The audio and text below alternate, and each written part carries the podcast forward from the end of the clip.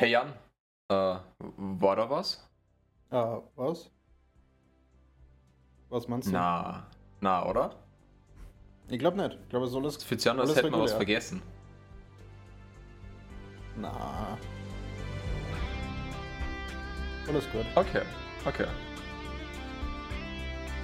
Hans Zimmer spielt coole E-Gitarre.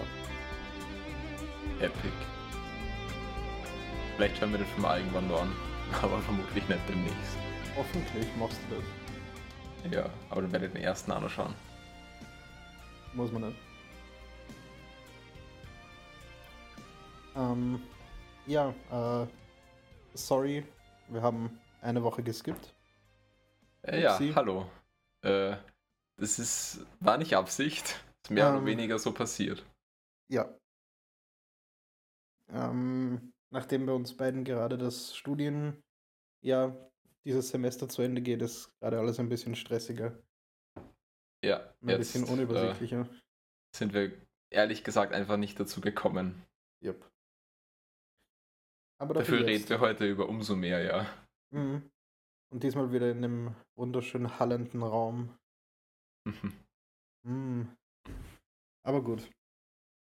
Ähm, wir reden heute über äh, Obi-Wan Kenobi, die Serie. Einfach kurz zusammenfassen und was wir so darüber denken. ja, Ähm, über Jurassic World Dominion. den haben wir nämlich im Kino gesehen. Yeah, und was wir auch im Kino gesehen haben, ist äh, The Unbearable Weight of Massive Talent. Oder Oder, Massive Deutschen- Talent. Einfach nur Massive Talent, ja. Ach, Weil ähm, es ist ja jetzt viel deutsche Welt, da weniger Englisch drin ist. mhm. Ähm, Ja, dann redest du noch über Top Gun Maverick. Stimmt. Und du redest über das Green Day-Konzert, auf dem du warst. Ja, Cool. cool. Ähm, Ähm, fangen wir mit Obi-Wan an, Ja, gut. weil das steht bei mir auf der Liste ganz oben. Ähm, also jetzt nicht irgendwie wichtigkeitsmäßig, sondern einfach auf der Liste, die ich hier habe. Perfekt. Ähm, ja, wir fassen jetzt hier Part 3, 4, 5 und 6 zusammen, weil wir beim letzten Mal schon über 1 und 2 gesprochen haben. Ähm, beim letzten Mal war es ja so, dass Leia entführt wurde, also die kleine Leia, äh, und Obi-Wan dann äh, sich quasi auf, äh, auf eine Reise begeben hat, um sie zu retten und äh, im Prozess von Jedi-Jägern verfolgt wurde, mit Leia gemeinsam dann auch. Und ja, hin und wieder kam Darth Vader vor. Ich glaube, Ja. das ist so ungefähr, was hier in diesen äh, zweieinhalb Stunden passiert. Ja. Ähm, Ich, ja. ja, eh, das, das führt auch schon auf die erste Kritik, die ich irgendwie an dieser Serie habe, dass sie, dass sie sehr langgezogen wirkt. Also irgendwie kommt es mir vor, als hätten sie ganz viel einfüllen müssen, äh, um hier auf wirklich Folgenlängen zu kommen. Ja, ist wirklich so.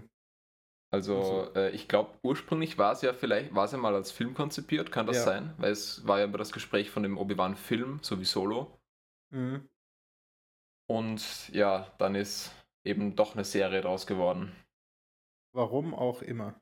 Ja, und ich, mu ich, ich muss sagen, äh, vor allem, jetzt greife ich schon ein bisschen zu den Starts vor, äh, auf die Serie hier hatte ich echt nicht wirklich Lust, noch die weiterzusehen. Und jetzt ist vor kurzem Umbrella Academy gestartet, vor zwei Tagen. Und da, da, da das ist ganz anders, da habe ich voll Bock drauf. Ja, es ist wirklich so. Und eben die, be- be- beide diese Serien hatten ja irgendwie quasi die, die Challenge am Anfang, einen wieder, wieder reinzuholen und einen wieder up to speed zu bringen mit den Charakteren und so. Und Ja, ich will eben, äh, das habe ich jetzt schon ein paar Mal gesagt, es sollte für die Serie total easy sein, das mit Obi-Wan Kenobi zu machen, weil das einer meiner Lieblingscharaktere in überhaupt Popkultur ist. mhm. Und da soll es jetzt nicht so schwer sein, mich da hooked äh, zu bekommen. Aber irgendwie hat es die Serie weniger geschafft als die erste Folge der neuen Umbrella Academy Staffel. Ja, der, ich, ich meine, jetzt äh, die erste Folge Obi-Wan, ja, man sieht Obi-Wan, wie er dort lebt und das konnte man sich vorher auch schon vorstellen, wie das ausgesehen hat. Mhm. eigentlich.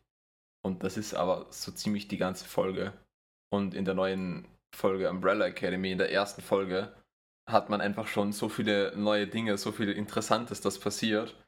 Ähm, und wir, ich hab, wir haben ja bis jetzt nur eine Folge gesehen und ich, äh, äh ich habe so viele Fragen. Ja. Und Obi-Wan Kenobi zieht sich eben einfach so lang und Obi-Wan darf quasi nichts machen, die ganze Serie. Wird die meiste Zeit einfach nur umhergeschoben. Und ja. der, dieser ganze Marketing-Tamtam rund um Hayden Christensens Rückkehr war auch für absolut gar nichts. Ein bisschen in Rückblicken und dann mal kurz als äh, ja eh komplett äh, geschminkter Wader. Ja, ich also, glaube, seine, seine Screentime wo man sein Gesicht sieht, beschränkt sich, glaube ich, wirklich auf nicht mehr als zwei Minuten über die ganze Serie. Ja. Und er hat ja, also das Einzige, was man wirklich von ihm hatte, waren eigentlich großteils äh, Gestik. Weil ja. gesprochen wurde Wader natürlich wieder von äh, James Earl Jones. Und yep. ich meine, ja, Wader bewegt sich halt nicht viel. Was mhm. ich cool fand, war die Szene, in der Wader das Raumschiff wieder zurückzieht mit der Macht. Also sie haben hier äh, das erste Mal so richtig demonstriert, wie, wie mächtig Wader eigentlich ist. Das ist in der Originaltrilogie etwas untergegangen. Das hat, das, das hat mir hier immer wieder ganz gut gefallen, dass eben mehr, mehr Macht wirklich benutzt wurde. Und das, das fand ich, das, das hatte was wirklich Cooles. Ja, aber dafür um. Ähm. waren mir die Effekte einfach zu, zu schäbig. Also das sah ja, ja total kacke aus mit dem Raumschiff. Auf das wollte ich als nächstes. Also äh, so, so kameratechnisch und so war die Serie voll auf normalem Disney-Niveau. Aber das Außer CGI war... Kampfsequenzen. aber das CGI war teilweise dann halt wirklich ja, äh, eben, eben nicht mehr auf Disney-Niveau. Also ja. auch teilweise, wenn Obi-Wan äh, in der ersten Folge, ich glaube, das habe ich in der letzten in unserer letzten Episode auch schon erwähnt, reitet Obi-Wan auf so einem Tier auf Tatooine in die Wüste hinein und kann, also mir, mir ist es vorgekommen, als, äh, als würde das teilweise über den Boden glitschen. Das ist mir jetzt äh, diesmal jetzt aber auch aufgefallen bei ein paar anderen Shots. Ähm, oh. bei, bei dieser letzten Konfrontation von Vader und Obi-Wan, wo mhm. sie sich irgendwie eben so gegenüberstehen auf große Distanz.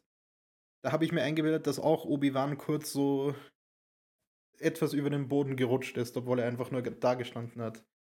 Oh, in der, oh also so, wo er, wo er nur so ganz klein in der, in der Ferne zu sehen war, aber es hat einfach nicht convincing ausgesehen. Ja, ja, da, haben, da hatten sie ja dann auch die zwei Storylines, in der einen, in der diese Third Sister äh, mhm. auf Tatooine ist und, äh, oh, äh, wir sollten eventuell, äh, ja, Spoiler, obviously, ja. ähm, in der die Third Sister eben auf Tatooine ist, die andere, in der hier Obi-Wan gegen Vader kämpft und dann haben sie da immer hin und her geschnitten und die, das mit der Third Sister war so viel weniger actionlastig und, äh, und irgendwie thrilling als das mit Vader und Obi-Wan. Und das hat das, das hat das ist Hin- und Herschneiden über die ganze Folge eigentlich. Ich finde, das hat den ganzen Kampf kaputt gemacht.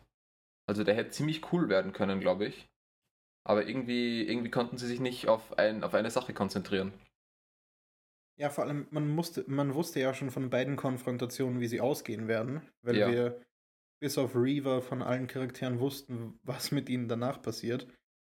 Und bei, bei Obi-Wan und Darth Vader gab es ja wenigstens noch ein bisschen Tension wegen den ganzen Charakterhintergründen dahinter und was man mhm. damit machen kann.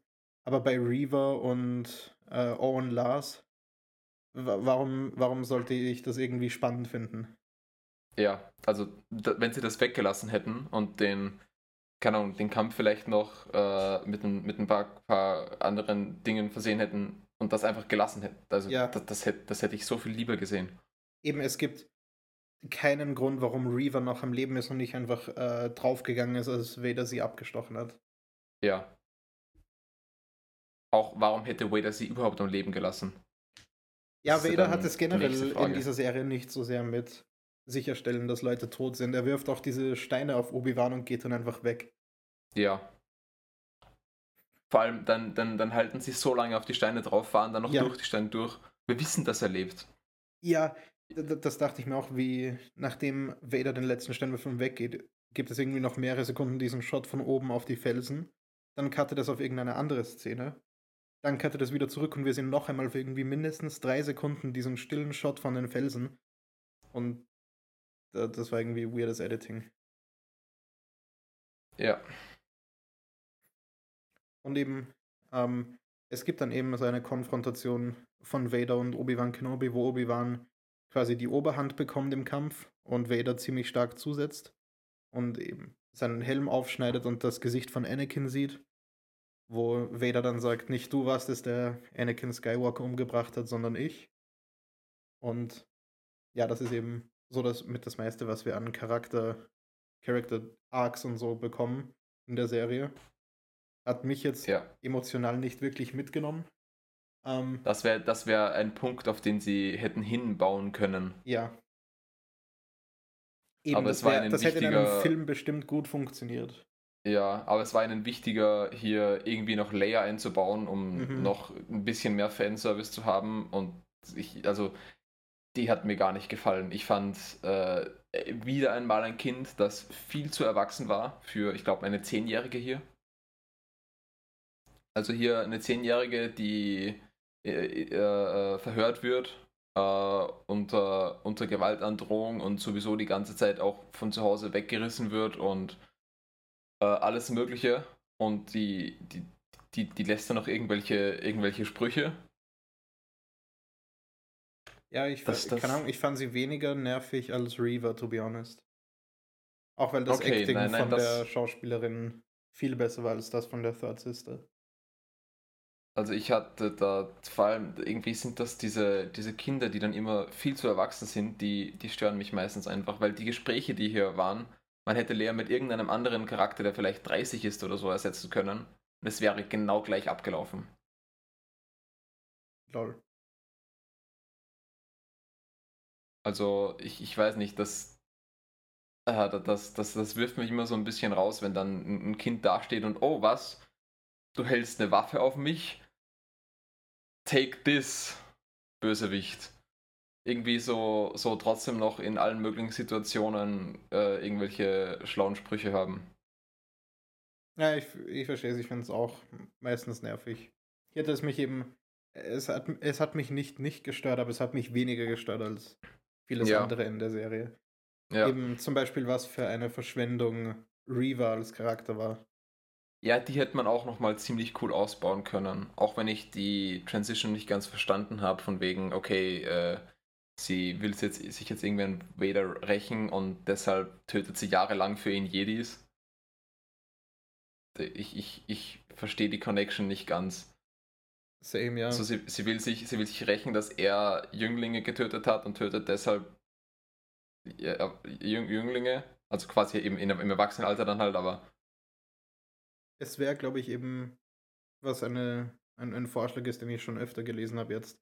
Es wäre einfach viel besser gewesen, wenn es einen Obi-Wan-Film gegeben hätte und dann einen, Mhm. Inquisi einen Inquisitoren-Film und dann, dann funktioniert das viel besser, ja. glaube ich. Ja, könnte sein. Ähm, was mich, was ich auch extrem unzufriedenstellend fand, ist dann äh, das Ende, wo, wo Obi-Wan zum ersten Mal Luke trifft Mhm. und ihn mit Hello there begrüßt. Ich, al- als der Shot kam, wo Obi-Wan so in den Frame geht und auf Luke sieht, ich wusste, dass es kommen wird und ich habe inständig gehofft, dass sie es nicht machen. Ich, ich weiß nicht, ob ich darüber mit dir geredet habe oder mit Max, dass ich, dass ich vor der Serie schon gesagt habe, ich hoffe, dass sie kein Hello there einbauen. ja, das hattest du gesagt. Mhm. Äh, also ich fand, wenn sie es, ei- also weil sie es eingebaut hatten, war das, finde ich, der, der beste Punkt, an dem sie es haben hätten können.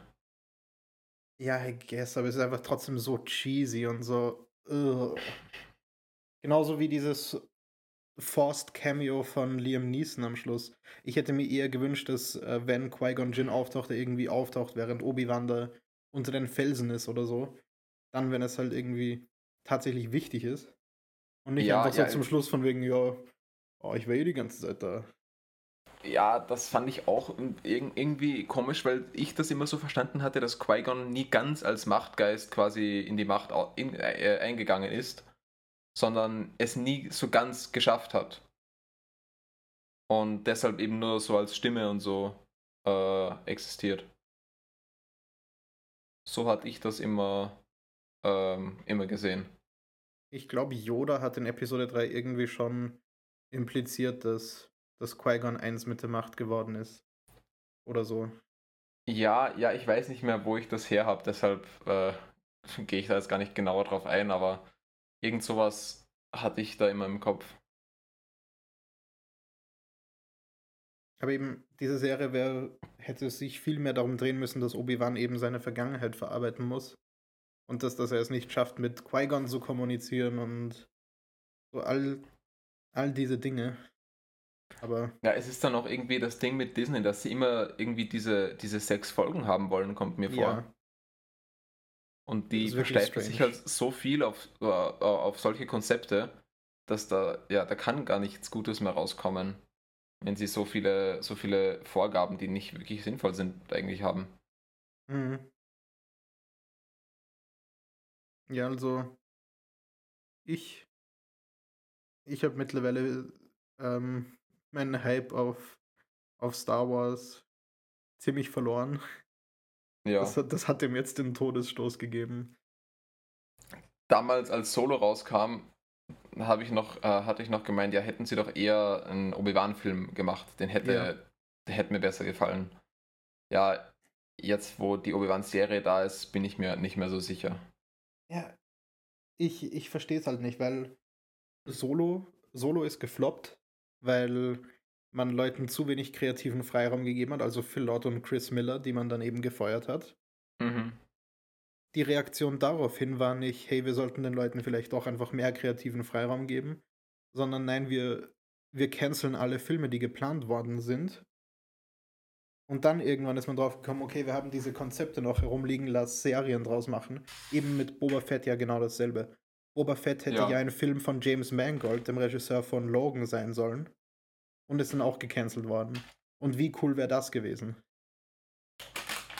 Ja, also wie cool hätte das sein können? Irgendwie, irgendwie dann das, das Recycling von den Ideen, aber, aber doch so irgendwie auf, auf billig mit der Story. Also, dass sie quasi die Ideen nehmen und einfach ein bisschen strecken, sodass eine Serie daraus werden kann und nicht die Ideen quasi die, die Essenz nehmen und eine Serie rundum bauen. Ja, es wäre nicht mal schlimm, wenn die Stories nicht so krass wären, wenn zumindest dann die, die Leute dahinter etwas mehr kreativen Spielraum hätten. So wie es mit den MCU-Serien ist. Moon Knight und Miss Marvel sind zwei so verschiedene Serien, einfach von den kreativen Ansätzen dahinter. Und beide funktionieren wunderbar im MCU. Ja. Eben, ich glaube, dass Star Wars einfach zu viel, als zu wenig Kontrolle an die Filmemacher gibt. Ich glaube, dass das deren größtes Problem ist. Ja, der Vergleich mit Miss Marvel ist hier sogar sehr gerechtfertigt weil die ja, also ich, ich keine Ahnung, warum Disney auf einmal hier eine Serie während einer anderen Serie rausbringt. Das haben ja, ich glaube, das haben, war einfach das so? unfortunate, weil Obi-Wan Kenobi ja mehrmals verschoben wurde. Oh, okay. Das, so dass sich das dann überlagert hat. Ja, also ich habe mich immer auf die Miss Marvel-Serie bis jetzt gefreut und mhm. äh, die Obi-Wan-Serie äh, Folge eben auch noch geschaut. Ja. Ich habe meist zuerst Obi-Wan Kenobi geschaut weil ich wusste, dass ich danach frustriert sein werde und dann habe ich Miss ja. Marvel geschaut, so ein bisschen, um, um etwas Positives nachzuschieben. Ja, über Miss Marvel werden wir noch mehr reden, aber erst wenn die, wenn die, die Folgen alle heraus sind und wir alles ja. gesehen haben. Weil es, es ist normalerweise, glaube ich, zumindest relativ langweilig, wenn wir jede Woche über zwei Folgen einfach nur erzählen, was in der Folge passiert ist. Aber schaut ja, definitiv Miss Marvel, die Serie ist ja, sehr kreativ da gab es vermutlich mehr kreativen Freiraum und das ja. merkt man. Jupp. Und eben auch einfach ein paar andere Sichtweisen auf Dinge in diesem Universum. Und das fehlt Star Wars halt irgendwie so, dass das planscht die ganze Zeit so in dem bestehenden Pool von Star Wars Lore herum. Ja. Und traut sich nie in den großen, un, unbe noch unbekannten noch unentdeckten Kanon. Vielleicht wird das ja mit äh, Taika Waititis oder Ryan Johnsons Filmen dann besser. Hoffen wir mal. Aber zurzeit, ähm, ja, bin ich nicht so gespannt auf die, ehrlich gesagt. Ja, ich habe aktuell, aktuell das Einzige, worauf ich wirklich gespannt bin, sind die nächsten Star Wars-Spiele. Also Star Wars Eclipse, glaube ich, heißt das. Mhm. Das eine Spiel, das mehr so. Ja, das andere ist auch Story, storymäßig, aber das sieht eben auch interessant aus. Und die Fortsetzung zu Jedi Fallen Order. Oh ja. Ähm, ist, da das erste, ist da das erste Game äh, Kanon? Äh, ja. Da kommen Ah, cool. Saw Gerrera unter anderem auch vor. Hm, mhm. Ähm, und Darth Vader in einer ähnlichen, in einer recht ähnlichen Appearance auch wie, wie Rogue One. Ah, cool. Was ein besserer Use von Darth Vader ist als hier in der in Obi-Wan Kenobi. und da kommt Ja. eben eine Fortsetzung, die glaube ich zehn Jahre nach dem ersten Teil spielt. Mhm. Und das ist schon mal ziemlich interessant. Und das Spiel ist äh, confirmed, dass es nicht für die Old-Gen-Konsolen rauskommt, also nicht für PS4 oder Xbox One, sondern nur für Next-Gen. Was für mich heißt, dass das Spiel ziemlich, ziemlich krass wird, hoffentlich. Vom Ja, Grafik und hoffentlich die Inhaltsumfang. neue, die neue Architektur auch von den neuen Konsolen. Ja, beziehungsweise eben, dass sie, wa- wahrscheinlich ist es eher das Ding, dass die neuen Konsolen eben SSDs haben und keine HDDs mehr. Und man deswegen Oh größere ja, die Open Worlds, Assets.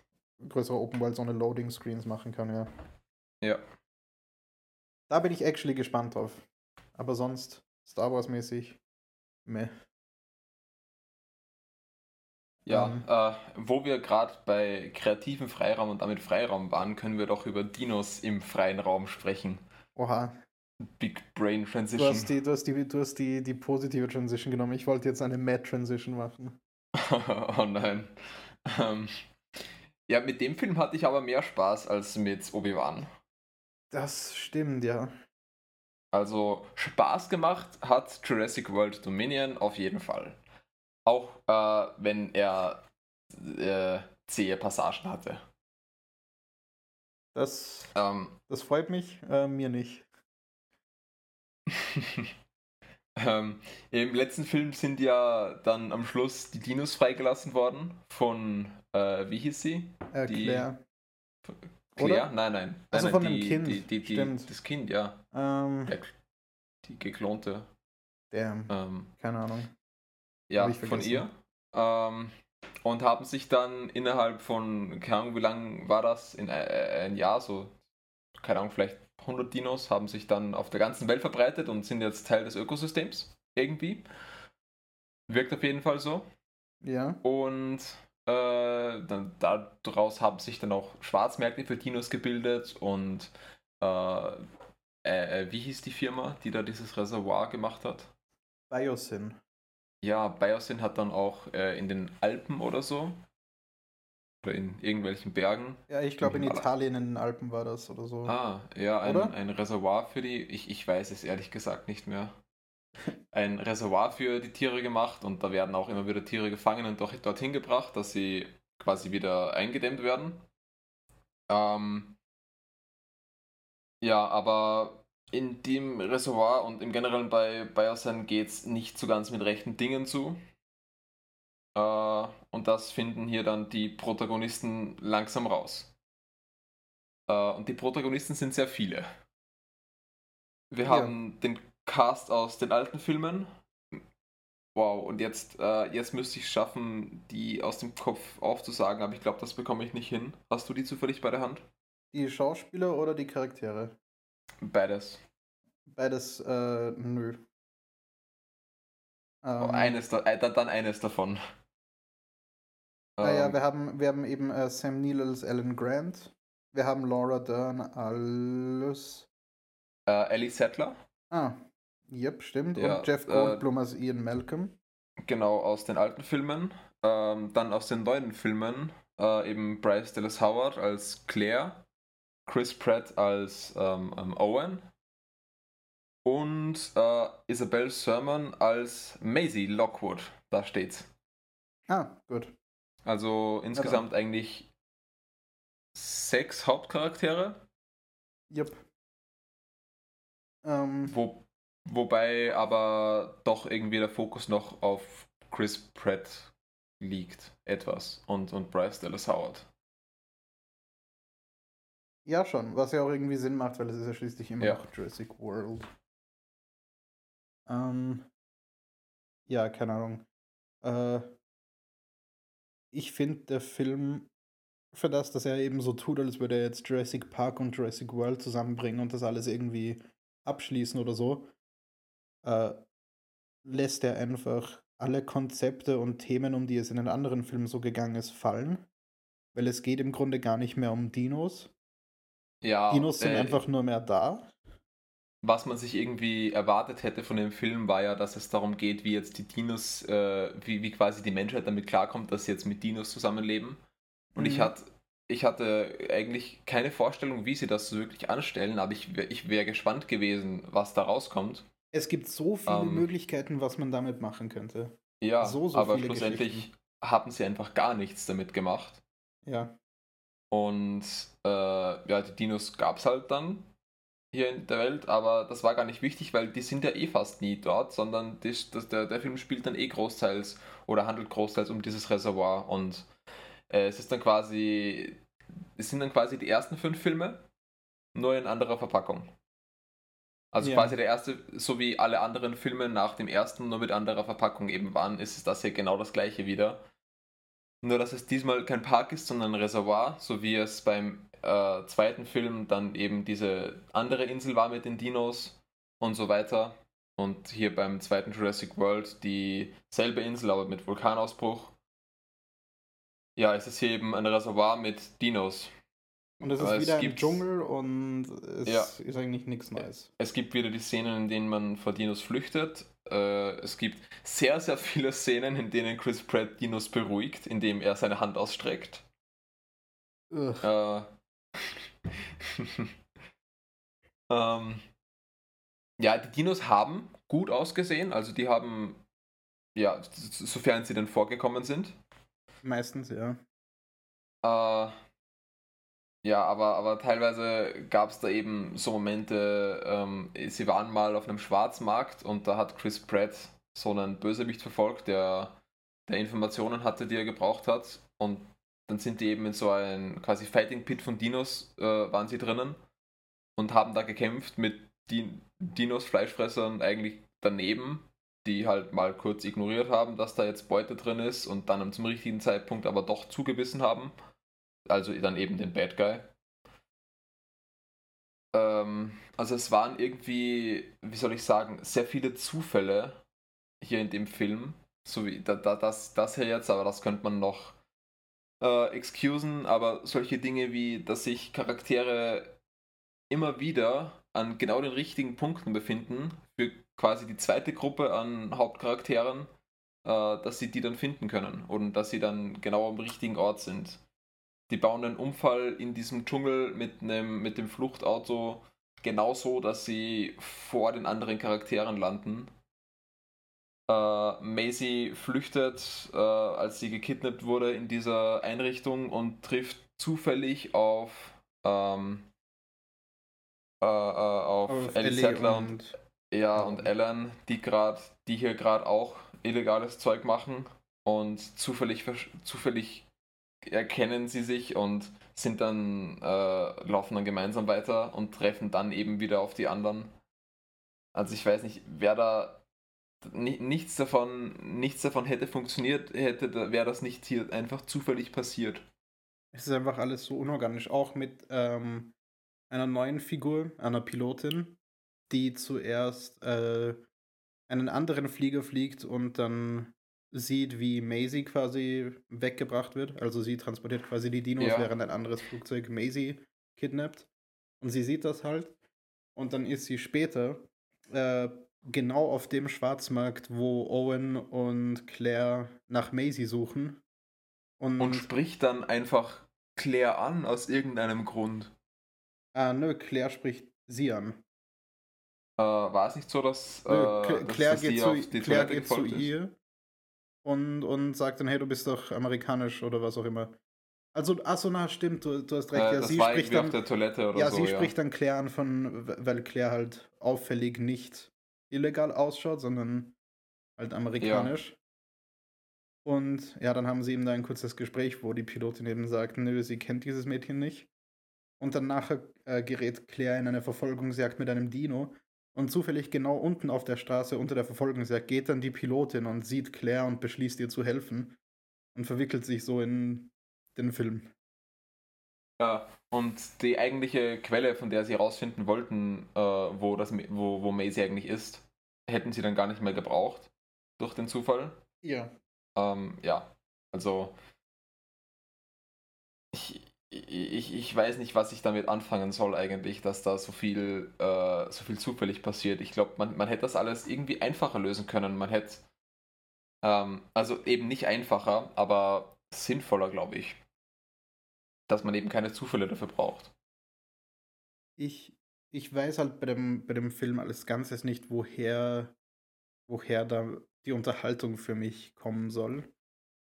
Also, für, für mich ist Ja, da eben alles einfach so. Bläh. Hauptsächlich von Action eigentlich.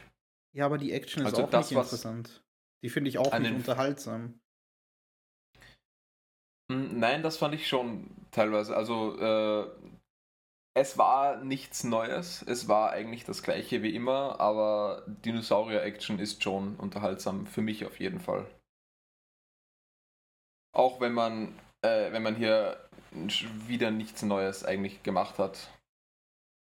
Ja, okay, also bei, den meisten Actionsequenzen gab es dann halt so viele Logikfehler, die da drin waren, dass ich ständig nur über die nachgedacht habe. Wieso kämpfen jetzt plötzlich diese zwei Dinos gemeinsam und versuchen sich nicht mehr gegenseitig umzubringen? Ja, ja. Wieso, wieso können zuerst noch Menschen vor Raptoren zu Fuß flüchten und plötzlich sind dann die Raptoren aber so schnell wie ein Motorrad? ja. Ja, ja, die Dinge sind wirklich komisch teilweise, da hast du recht. Ähm, so schnell wie ein Flugzeug eigentlich. Auf der Stimmt auch, Rollbahn. ja. Ja, also alles, alles irgendwie einfach. Die, dieser Film ist einfach 100% Plot Convenience und sonst. Ja, ah, sonst stimmt, das ist, das ist das Wort, das mir die ganze Zeit nicht einfällt. Ja. Aber das beschreibt es ziemlich gut. Ich meine, ja, man kann sich den Film bestimmt anschauen und unterhaltsam und unterhalten sein. Ich verstehe es, wenn man nach dem Film sagt, ja, fand ich cool. Einer der besseren Jurassic-Filme. Ähm, ja, mir hat er nicht gefallen. Ja, kann ich, kann ich verstehen. Äh, war das jetzt der letzte von diesen Jurassic World-Filmen? Ich dachte mir, es sollte so sein, aber es wird alles trotzdem noch ziemlich offen gelassen. Ja. Theoretisch. Ähm, wobei eben so ein paar Charaktere so einen gewissen Abschluss für ihren Charakter bekommen von Problemen, die nie wirklich reinforced wurden, also wo man, wo man sich nie wirklich die Zeit genommen hat, das irgendwie zu setupen. Generell keiner von den Charakteren hat so wirklich Charakterentwicklung. Die sind alle Ja. Die enden da, wo sie angefangen haben, eigentlich. Ja. Und auch der Film endet, also das Universum endet quasi da, wo es angefangen hat. Ja. Jö, also die, die, die Existenzberechtigung für diesen Film will mir nicht, will, will ich nicht verstehen. Übrigens Ja, heißt dann der in, ähm, nur noch kurz, Jurassic World Dominion heißt im Deutschen, by the way, Jurassic World, ein neues Zeitalter. ja, nee, kein neues Zeitalter. Ja, ich Im weiß auch nicht, Film warum vielleicht. man, warum man da den Untertitel ändert. Ja. Ähm, was ich sagen wollte, dann reden wir doch über einen Film mit Existenzberechtigung. Yeah! Massive Talent. Oder äh, wie hieß er im Original? The Unbearable Weight of Massive Talent. Ja. Ja. Was ein viel besserer Titel ist. Wenn auch komplizierter. Ja. Ähm, ja. Wes, um wessen Massive Talent geht's denn hier eigentlich? Ähm, also es geht um, um Nick Cage. Quasi Nicolas Cage, aber nicht ganz Nicolas Cage. Also es, Nicolas Cage spielt in dem Film quasi eine, eine ein bisschen parodierte Version von sich selbst. Und dieser Nicolas Cage in dem Film, ja, struggelt ein bisschen, hat Probleme mit seiner Tochter zu connecten, hat Geldprobleme, kann seine Miete nicht bezahlen und ja, bekommt auch nicht, nicht wirklich die Filmrollen, die er gerne hätte. Und bekommt dann aber ein Angebot für eine Million Dollar zu einer Party von einem Milliardär zu, zu fliegen und einfach nur dort zu sein. Und er bekommt das Geld und fertig ist. Und da lässt er sich dazu überreden und es stellt sich heraus, dass er da äh, bei Javi, gespielt von Pre Pedro Pascal, einen, einen sehr guten Freund findet, der aber vielleicht in irgendwelchen shady Businesses involviert ist. Ja, ich glaube, ähm, Waffenhandel und so war das. Äh, Kidnapping tatsächlich. Ja, das auch, aber, aber allgemein so, ja. äh, mhm. Waffenhändlerin. Yep. Irgendwie so.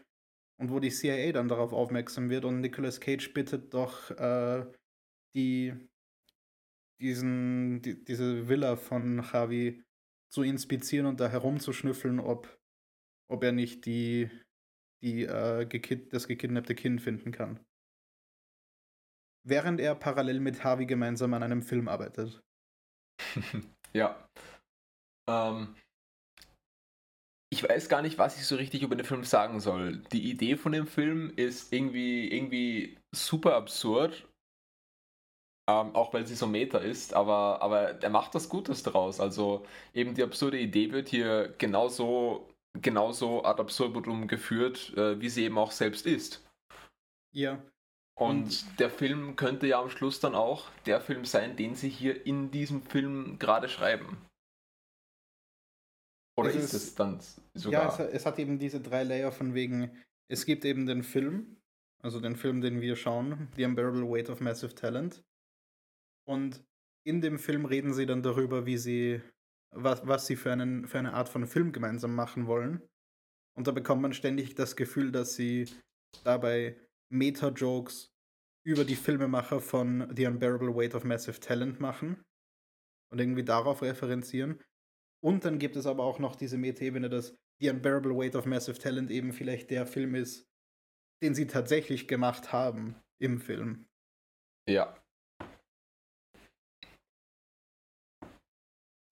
ja, das ist auch so die, die Grundlage für die meisten Jokes. Also eben dieser etwas ja. metamäßige Humor eben über Filme und ja, die Inspiration also für ihren Film. Ja, also der Film braucht äh, kein heftiges CGI und nichts anderes. Der, der lebt eigentlich pur von Nicolas Cage und äh, äh, Pedro, Pedro Pascal, hier. Ja, und äh, mehr, der, der Film braucht nicht mehr. Ja, und ich, ich finde, die zwei sind wirklich ein, ein so cooles Duo. Also es macht wirklich einfach Spaß, nur den, diesen beiden Charakteren zuzusehen, wie sie Zeug machen. Ja. Was man aus dem Film auch, finde ich, jetzt wo ich drüber nachdenke, ganz gut rauskennt, äh, ist eigentlich so die Drei-Akt-Struktur. Also bei Jurassic World und so hätte ich jetzt Probleme, das genau abzugrenzen. Aber hier in Massive Talent, äh, wenn ich gerade überlege, was da auch so in, ähm, in Save the Cat steht, der wirkt ziemlich nach Schema eigentlich. Ähm, yep. Auch weil es gar nicht darum geht, dass der jetzt eine außergewöhnliche Struktur hat, sondern eben, eben um die Idee dahinter. Ist, ist mir nur, ist mir nur gerade in den Kopf noch gekommen. Ja, das stimmt, ja. Und es ist dann, es ist dann eben gar nicht so. Es geht zwar eben schon darum, dass es hier Nicolas Cage ist in dem Film, aber gar nicht, gar nicht so sehr, wirklich. Finde ich. Also, ja, also am Anfang, am Anfang mehr, zum Schluss hin ja. ist es eigentlich nur noch, okay, ja, ist es halt. Ja. Und das, das finde ich, spricht eigentlich sogar für den Film dass es eben, dass der Film eben nicht nur deswegen funktioniert, weil das hier jetzt Nicolas Cage ist. Ja, er holt uns quasi spielt. mit, er holt uns quasi mit Nicolas Cage ab, mhm. äh, baut aber dann was eigenes drauf auf. Ja. Und so wirklich weiß ich auch nicht, was ich noch großartig dazu, dazu erzählen könnte. Ich fand den Film einfach extrem witzig und irgendwie einfach so, einfach so viel good.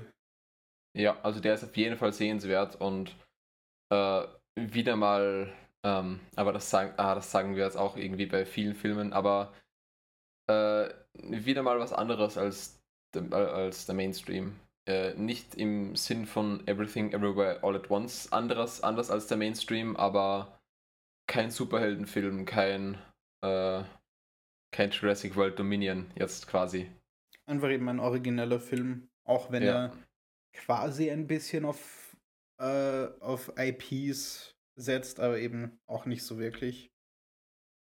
Ich, es ist ein für sich stehender Film, Ja. den sich kreative Leute ausgedacht haben und die haben die Möglichkeit bekommen, den zu machen. Und ich finde cool, dass Nicolas Cage mitgemacht hat. Ja, total.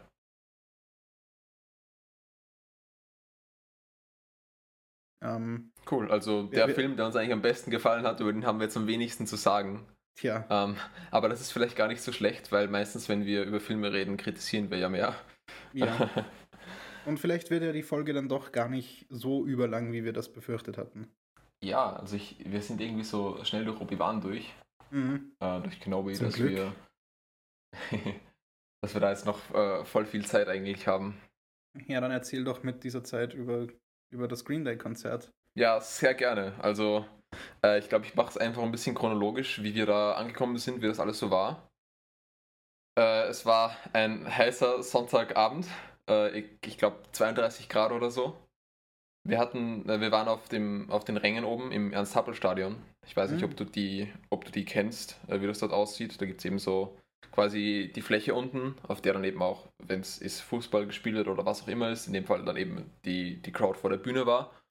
Äh, eine riesige Bühne, ähm, Unmengen an Lautsprechern, äh, einige Kameras, äh, eben rechts und links von der Bühne zwei Bildschirme, die man, auf denen dann später eben äh, immer etwas die, ähm, äh, äh, ja, die, die Bilder der Kameras waren. Ähm, soweit so normal, also bei Guns N' Roses damals hat es fast genau gleich ausgesehen, bühnentechnisch. Ähm, wir hatten das Glück, dass wir großteils im Schatten saßen, bis es dann so ähm, halb sieben war ungefähr. Dann kam die Sonne auch zu uns. Äh, ja, äh, äh, gespielt haben äh, Weezer, Fall Out Oh. Boy und Green Day. Also drei Bands nacheinander plus Vorband. Äh, und wenn ich jetzt ganz kurz nachsehe, dann kann ich dir sogar sagen, wie die Vorband hieß. Die haben wir uns nämlich dann im Nachhinein auch nochmal angehört. Äh, leider, also bei der Vorband war noch sehr wenig los. Ähm, und das hat sich auch auf den Sound ausgewirkt, leider. Also, äh, man, hat, äh, man hatte vor allem bei der Vorband das Gefühl, ich habe sie mir jetzt, ähm, ich habe mir jetzt im Nachhinein nicht zu viele ihrer Lieder angehört, aber dass man, also man hat textmäßig von der Vorband eigentlich nichts verstanden. Oh Das kann jetzt am, am, am Stil, am Gesangsstil liegen, es kann aber eben auch an diesem Sound liegen. Also das war am Anfang noch eher äh, ungut. Wie Weezer dann auf der Bühne war, war es leider noch nicht so viel besser. Aber mm, man konnte drüber hinwegsehen, weil es eben eine coole Band ist und man, man kannte die Lieder, also da, da konnte man dann auch schon ein bisschen mitmachen. Äh, Soundqualitätsmäßig ist es quasi immer besser geworden, je, äh, je später es wurde. Mir kam vor, es waren eben viele dann wegen Green Day doch nur da, weil die dann doch eigentlich der Hauptakt waren, auch wenn es nicht so äh, ähm, nicht so aufgebaut war. Mhm. Aber das Marketing war es auch, glaube ich, großteils das Green Day Konzert und nicht die Hella Mega Tour mit den drei Bands. Ähm, ja, voll, das Konzert wurde ja zwei Jahre verschoben. Also wir hatten, wir haben die Karten schon zwei Jahre gehabt und äh, konnten jetzt endlich dann auch mal dahin. Ähm, ja, Weezer hat gespielt, die waren, die waren cool. Ähm, aber ich war eben auch we hauptsächlich wegen Green Day dort. Weezer, da, da, da kenne ich drei, vier Lieder. Ich fand, äh, ich fand sie auch cool. Ich fand vor allem die Dinge, die sie gespielt haben, auch cool. Als nächstes war dann Fallout Boy. Da gab es dann schon ein bisschen mehr Bühnenshow. Äh, es waren so, ich will es jetzt nicht Flammenwerfer nennen, so Feuerfontänen gab es. Und äh, ein paar explosivere Dinge. ähm, bei Fallout Boy konnte ich persönlich dann schon mehr mitmachen. Die waren, äh, da kenne ich mehr Lieder, die habe ich früher sehr viel gehört. Äh, die waren auch ziemlich cool. Da hatte dann äh, ihr, äh, deren, oh, ich, äh, ich glaube, Gitarrist oder Bassist war es, ich konnte es nicht ganz erkennen. und ich kenne leider die, die Leute aus Fallout Boy, also die, die Band-Members, nicht so ganz.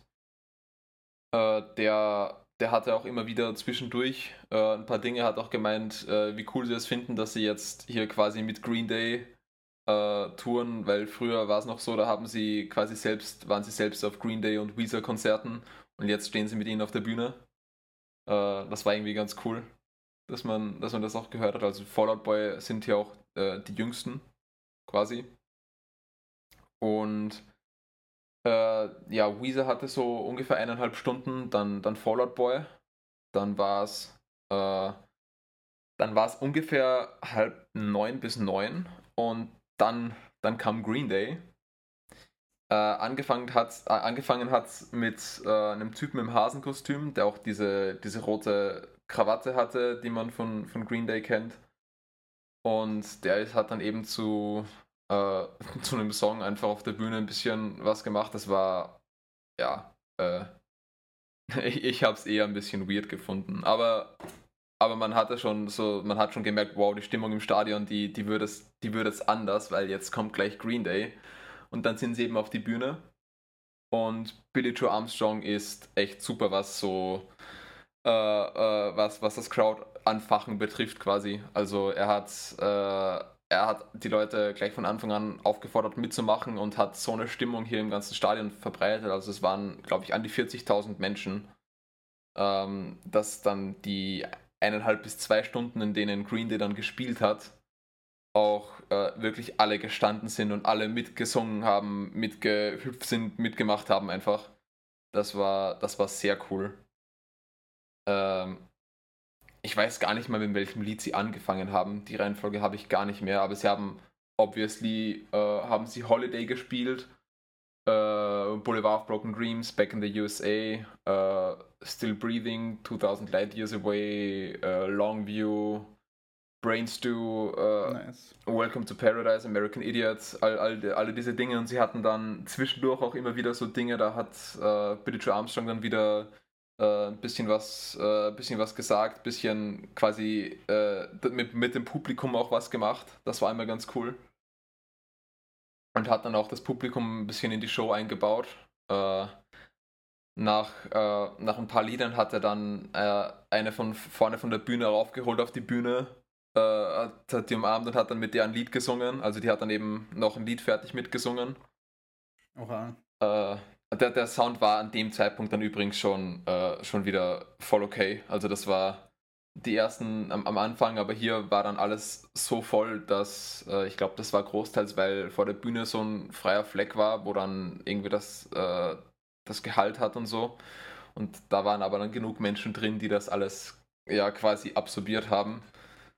Ähm, ja, dann äh, später hat er noch eine auf die Bühne geholt. Da hat er gemeint, hey, wer spielt Gitarre? Und hat dann so ein bisschen, äh, bisschen vor sich auf die Bühne geschaut, wer, wer so Gitarre spielt. Es hatte auch jemand ein Schild dabei, äh, I play Guitar, also die wussten schon, was da kommt.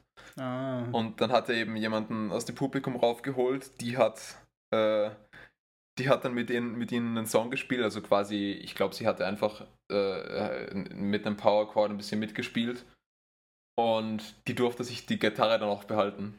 Oha. Also er hat sie einfach raufgeholt, kurz einen Song gespielt und dann, dann, hat, dann, dann, dann hat er gemeint, ja, übrigens, die Gitarre, die kannst du behalten.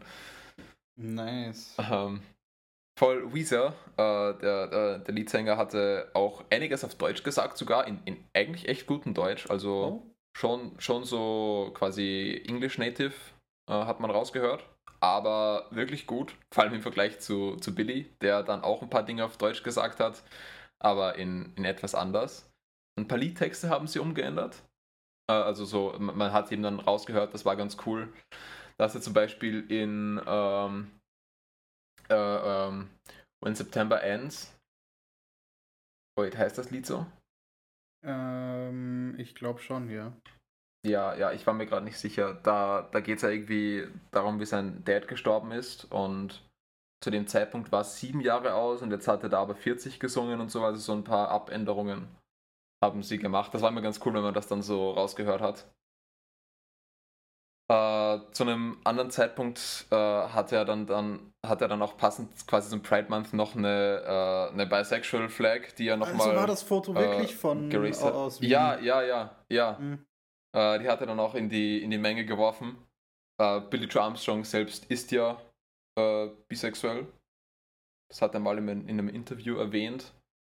Und das war so während einem Saxo Saxophon-Solo, in dem er war, hat, hat er das dann rausgeholt und quasi hinter dem Saxophonspieler hat man dann langsam gesehen, oh hey, da, da kommt was. Ja, da habe ich irgendwo auf Reddit nämlich ein Foto davon Ja. ähm, gesehen. Ähm, da hat die Menge getobt, also sowieso die ganze Zeit. Äh, ja, war ein sehr cooles Konzert. Äh, jetzt überlege ich, ob ich, noch, ob ich noch was Wichtiges vergessen habe. Also, wenn ich, wenn ich wieder die Chance habe, dann werde ich auf jeden Fall wieder zu Green Day gehen. Ähm, die sind vor allem mit, mit Bühnenshow und Publikumsinteraktion und so, ist ist es einfach ein gigantisches Erlebnis. Wir haben dann im Nachhinein noch angestanden und haben uns ein T-Shirt gekauft, weil wir vorher nicht genug Bargeld dabei hatten und nicht wussten, dass das hier Oh. auch mit Karte geht. ähm, ja, wir haben dann äh, ein bisschen Bargeld besorgt und, und dann bemerkt, dass es eh mit Karte geht und haben uns dann noch T-Shirts gekauft. Äh, war super cool, das ganze Konzert. Beim nächsten Mal bin ich jetzt drauf gekommen und das vergesse ich vermutlich eh wieder, äh, werde ich mir so kleine Ohrstöpsel mitnehmen. Weil es doch alles ziemlich laut ist. Das macht vermutlich Sinn, ja. Sollten wir uns vielleicht auch zur Sicherheit für. Ähm, Für Royal Republic, ja. ja. Ja, das ist ja sogar ein kleineres Konzert. Das könnte, glaube ich, nochmal Hm. cooler werden. Weil das sind ja maximal ein paar hundert Leute da, glaube ich. Also, echt? das ist Oha. jetzt pure, pure Speculations, aber es hat auf mich eher klein gewirkt. Ja, das ma macht doch irgendwie Sinn. Auch weil es nur Stehplätze gab und so. Mhm. Mal schauen, ob das Ja. überhaupt stattfindet dann. Ja, ah, jetzt wo die Zahlen schon wieder steigen. Aber hört sich auf jeden Fall nach einer Ah. ziemlich coolen, einer, einer ziemlich coolen Experience an. Wenn Ja, auch auf ziemlich jeden heiß. Ja, ja, also äh, ich, ich war am Vortag duschen, weil der Samstag schon so heiß war. Und dann am Sonntag nochmal, weil es einfach so super heiß war die ganze Zeit. Ähm, vor allem nach dem Konzert dann, man ist ewig gestanden und die Sonne hat, man, ich meine, man konnte ja nirgends wirklich in den Schatten, Ja, wenn dann die Sonne mal, mal äh, rübergekommen ist. Aber ja, war super cool. Ja, äh, du hast noch Top Gun Maverick gesehen. ja, stimmt. Ähm, zudem werde ich jetzt gerade so viel sagen, dass wir justifieren können, Top Gun Musik im Intro zu verwenden. ähm, weil so viel gibt es zudem eigentlich gar nicht zu sagen. Es ist wirklich so der, der absolut durchschnittliche Blockbuster, aber in the best way possible. Also nicht irgendwie durchschnittlich, so wie Jurassic World Dominion einfach durchschnittlich mehr ist die ganze Zeit, sondern Mhm. halt einfach, ja, einfach. Durchschnittlich ist wirklich eigentlich eine Untertreibung. Es ist ein Top-of-the-Line-Blockbuster. Man bekommt einfach so richtige, so richtige 80s-Vibes von dem Ganzen. Äh, Von dem, Cool, wie die ja, Kamera ja- aussieht, von dem, wie die Musik ist, von dem, wie absolut basic die Story ist und eben wie klischeehaft dann teilweise auch die Charaktere darin sind. Aber ja, es fügt sich eben, weil, weil alles so konsistent und coherent ist, zusammen zu einem Film, der einfach, einfach, ja, Spaß macht. Einfach so, Mhm. Mhm. auch eben so positiv ist, obwohl es, äh, was man theoretisch ihm auch als Kritik vorwerfen kann, weil es ja um Militär und Krieg und so Dinge geht. Ähm, Ja. Und dann der Film eben relativ happy ist die ganze Zeit, ohne viele Konsequenzen. Ähm, aber ja, das hat mich während dem Film keineswegs gestört. Mhm. Und eben dann ist, dann ist eben das Ganze drumherum schon so cool, dass ich teilweise auch actually attached war zu manchen von den Charakteren. Und Oh, ich habe den cool. ersten Teil nicht gesehen, aber es waren auch Charaktere, ähm, die, die neuen Charaktere, zu denen ich attached war. Mhm. Ähm, und dann kommen eben noch die Actionsequenzen dazu, die ja quasi ausschließlich echt gefilmt wurden. Und ja, das, das ist einfach impressive, wenn man es sieht. Und macht auch irgendwie die Tension einfach gleich so viel höher, wenn man im Hinterkopf hat, dass sie das alles tatsächlich gefilmt haben. Ja, die haben da ja irgendwie auch die Kameras speziell an den Flugzeugen befestigt und so. Mhm. Es ist teilweise wirklich scary, was da abgezogen wird. Und ja, das, das Finale in dem Film ist wirklich intens. Und das hat, Okay. mich, das hat mich selbst überrascht, wie es dann eben zum dritten Akt kam Mhm. und dann die Mission gestartet wird, dachte ich mir so, wow, okay. Ich bin angespannter, als ich das von dem Film erwartet hätte. Wow, okay. Das, das cool. Finale zieht sich dann vielleicht ein bisschen minimal länger als, als es sollte, also als es muss. Aber es, es funktioniert. Es gibt Charaktere, die tatsächlich Character Development haben. Es hat genau das, was ein guter Blockbuster braucht. Und das sieht man allein am Einspielergebnis. Ich hätte mir eher gedacht, dass es quasi, dass sie es quasi nicht schaffen, äh, eine würdige Fortsetzung für den ersten zu machen. Weil das eben- ja jetzt irgendwie schon Standard ist, dass man äh, ja einfach Fortsetzungen rausballert fürs Geld. Also, was ich so gehört habe, ist ja der erste Teil nicht mal wirklich so gut. Oh, Ähm, wirklich? Also eben gerade von der Story her und so ist der ja relativ bare bones. Mhm. Ich habe bisher eigentlich von, von allen Leuten, die den ersten Teil gesehen haben, gehört, dass der zweite Teil besser ist. Was irgendwie witzig ist, weil äh, Hot Shots, der Ja. Spoof-Movie, der ja auf Top Gun basiert, auch so ein Fall ist, wo die Fortsetzung anscheinend besser ist als der erste Teil.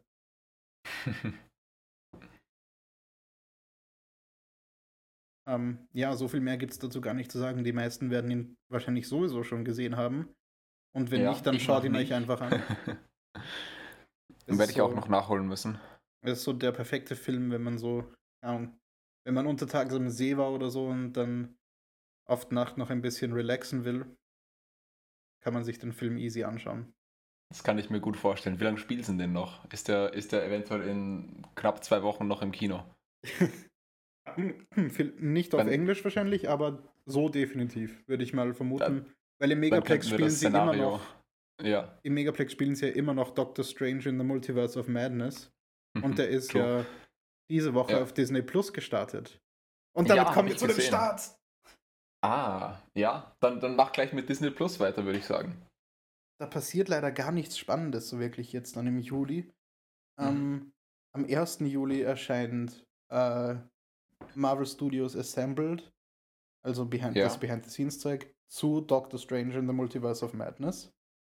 Mhm. Ähm, ich habe mir das zu Moon Knight immer noch nicht angesehen. Muss ich noch nachholen. Ähm, und es erscheinen zwei Live-Action Bibi Blocksberg-Filme, die, glaube ich, schon älter sind. Ah. Ja, ja, also, also ich, ich kenne sogar zwei, glaube ich. Oha. Als, als Kind habe ich die mit meiner Schwester gesehen. Ja, die erscheinen da auf Disney Ja, Plus und sind das ist alles, was ich die. so gefunden habe. Okay, ja. Ähm, Äh, auf Prime habe ich. Oh, sorry, sorry, stimmt, es gibt ja noch die Kinos. ja, da gibt es auch nicht so viel. Ähm, eben der große Start jetzt dann ist am 6. Juli Thor Love and Thunder, auf den ich mich schon Mhm. freue, weil das eben auch wie so ein richtiger Sommerblockbuster wirkt, vom Feeling her. Ja. ähm, mit diesen ganzen Retro-Vibes, die der hat. Und am 7. Juli erscheinen äh, zum einen Corsage, was ein Okay. Biopic über ähm, Kaiserin Elisabeth von Österreich ist. Mhm. Potenziell interessant, maybe. Keine Ahnung. Ja. Ähm, auch wenn das jetzt weniger das, das typische Sommerkino bedient. Ähm, was vielleicht mehr das typische Sommerkino bedient, ist allerdings äh, Liebesdings. Die neue Romantikkomödie mit Elias Mbarek. Die erscheint auch am 7. Juli. Oh, okay. Ja, ich Ja, glaube ich, glaub nicht, dass äh, wir uns die ansehen werden, aber Nee, ich glaube nicht. ja. Also dann, jetzt darfst du deine Starts erzählen. ähm, ja, äh, Prime habe ich nichts äh, Spannendes gefunden. Äh, aber auf Netflix, wie wir vorher schon kurz angesprochen haben, läuft seit für uns jetzt zwei Tage, seit dem 22.06. Äh, die dritte Staffel Umbrella Academy, die ich voll übersehen hätte, hättest du mich da nicht darauf hingewiesen. Die ich voll übersehen hätte, hätte mich nicht äh, eine Studienkollegin darauf hingewiesen. Ja, und wie es eigentlich laufen sollte, wäre, dass Netflix hier das Marketing äh, Ja. macht. For real, wie, wie, wie konnten wir das nicht wissen? Ja, ich habe die erste Staffel zweimal gesehen. Die zwei, dann hab, also einmal allein, einmal mit dir dann. Die zweite haben wir uns angesehen. Und Ja. Die haben wir so schnell durchgewünscht gehabt. ja, das ist ja irgendwie im Generellen so das Ding, dass Netflix seine eigenen Dinge zu wenig promotet. Ja, beziehungsweise die Ja. falschen von den eigenen Ja. Dingen. Ja. Und am 1. Juli äh, kommt dann der zweite Teil von der äh, vierten Stranger Things Staffel. Äh, da war der erste Teil schon sehr cool und äh, super lange Folgen. Und anscheinend sollen die letzten beiden Folgen, die da jetzt kommen, alle an die zwei, also beide an die zwei Stunden lang sein. Da freue ich mich schon ziemlich auf das Finale. Das wird, glaube ich, nochmal ziemlich interessant. Ich muss irgendwann mal nachholen. Jetzt in den Ja, Ferien da- ist eh genug Zeit. Das ist dann auch das 80s Summer Feeling. Ähm, was auf Prime definitiv gerade am Laufen ist, ist die dritte Staffel von The Boys. Ja, Die erscheint Stimmt, ja das gerade noch wöchentlich. Ja, da habe ich vorher auch schon dran gedacht, aber da haben wir gesagt, die, sobald alles heraus ist, wünschen wir die Genau, und ja. reden dann drüber. Yep. Aber die dürfte anscheinend zumindest relativ gut ankommen. Von dem, was ich Okay, so cool. passiv Ja. aufnehme. Bin zurzeit noch nicht so gespannt darauf, aber das ändert sich dann hoffentlich bald. Dann haben wir den, den, die Folge ja voll schön in ziemlich genau einer Stunde durchgebracht. Ja, äh, sollten wir jetzt gar nicht mehr zu lange rundum reden. Success. Ähm, Ähm, danke fürs Reinhören. Sorry, dass wir eine Woche ausgelassen haben. Ähm, hoffentlich bleiben wir jetzt dran. ja, Jetzt in den Ferien, wo wir dann hoffentlich mehr Zeit haben, uns Zeug anzuschauen.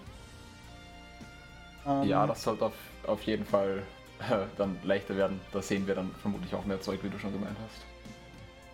Ja. Und dann hören wir uns nächstes Mal bei der nächsten Folge von Gamma Kino. Ja, tschüss. Ciao.